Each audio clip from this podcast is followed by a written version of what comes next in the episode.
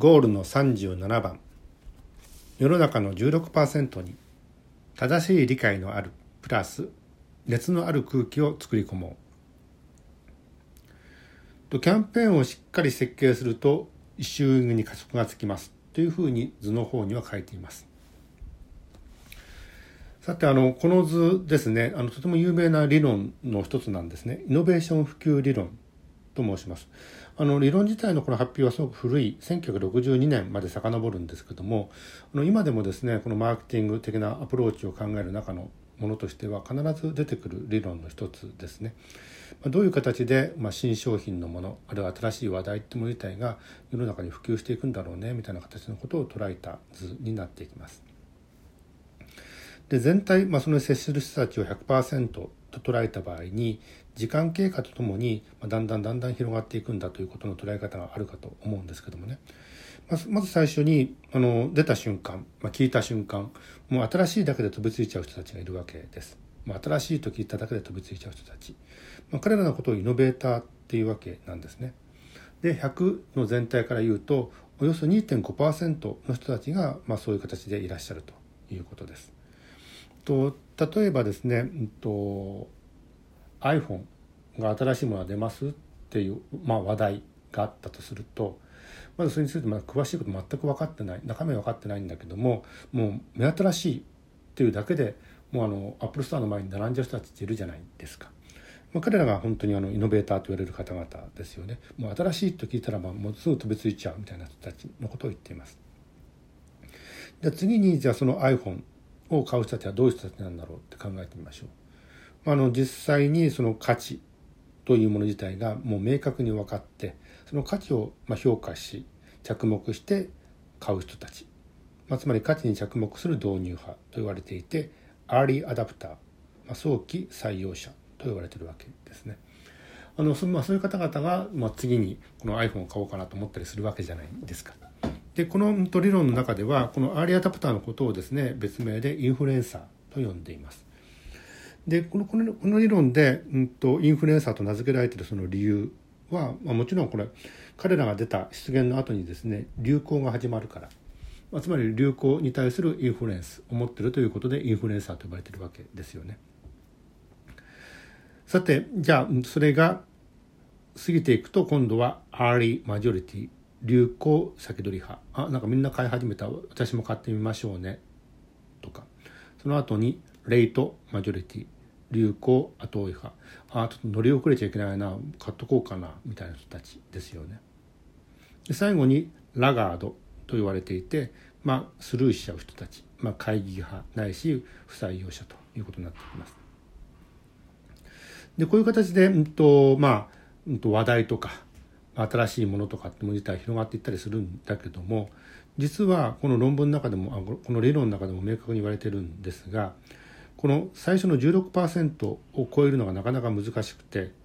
実はこのイノベーターとアーリーアダプターの後にあるこの16%からこの流行の山の間にはですね深くて、まあうんと、深い、溝があると言われてるんですねキャズムがあると言われています。でこのキャズムを乗り越えることは難しくてなかなか僕たちは、うん、その流行というものを得ないままに話題が消えていってしまったりとかあるいはその商品が消えていってしまったりということがよくあるわけです。となってくるとこのキャズム深い溝というもの自体を乗り越えるために実はこれ PR キャンペーンみたいなものを仕掛けるという点があったりします。まあ、とまあ、早い話がキャンペーンするんだったらばこのタイミングがとても重要だよねってことですよね。このタイミングでキャンペーンやらないと、まあ、世の中が消えていってしまうっていうこと自体は、まあ、明確なところでもあるわけだったりします。ただし僕たちはこのキャンペーンをやるときにおおよそなんか新発売キャンペーンとか一番最初にキャンペーンやっちゃっちゃったりするわけですよね。そこに大きなお金を使ったりとか人手をかけたりとか時間をかけたりしちゃうわけ。しかし、うんと、一方で、まあ、新しいものに飛びついちゃう人たち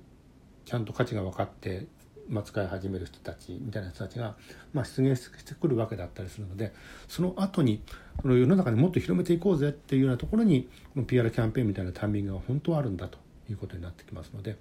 あのキャンペーンのタイミングっても言ったら、まあ、ここに設定することによってその後に流行を生むということ自体が、まあ、見えてくるというような理論になってきます。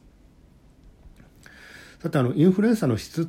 の担保がとても重要になってくるわけですよね。あのインフルエンサーつまりアーリーアダプターっていう人たちを、まあ、ちょっと16%になるまでにこうやって集めていこうぜとかなっていっちゃうと「君ちょっとやってみてよお願いしますよ」って言って訳も分からず集めちゃうととても危険なわけだったりします。なのでちゃんとその価値本質的な価値が分かってくる人たちがこのインフルエンサーとなることによってちゃんとした流行が生まれるわけですよね。ということでインフルエンサーの質の担保が後の普及の成否を分けるためにコメンテーター的な資質を備えた KOL キーオピニオンリーダーや AOL エリアオピニオンリーダ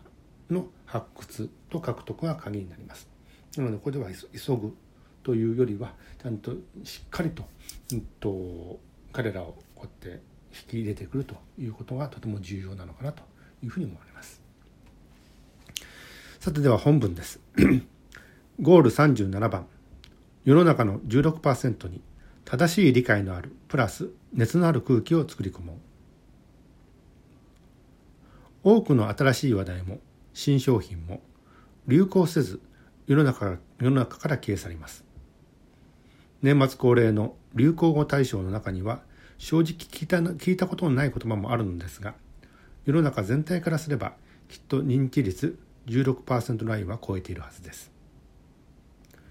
話題性については新しいだけで飛びつく人と価値を分かって手にする人の合計が16%を超えられれば流行の先取り派と後追い派後追い派を待つだけなのですが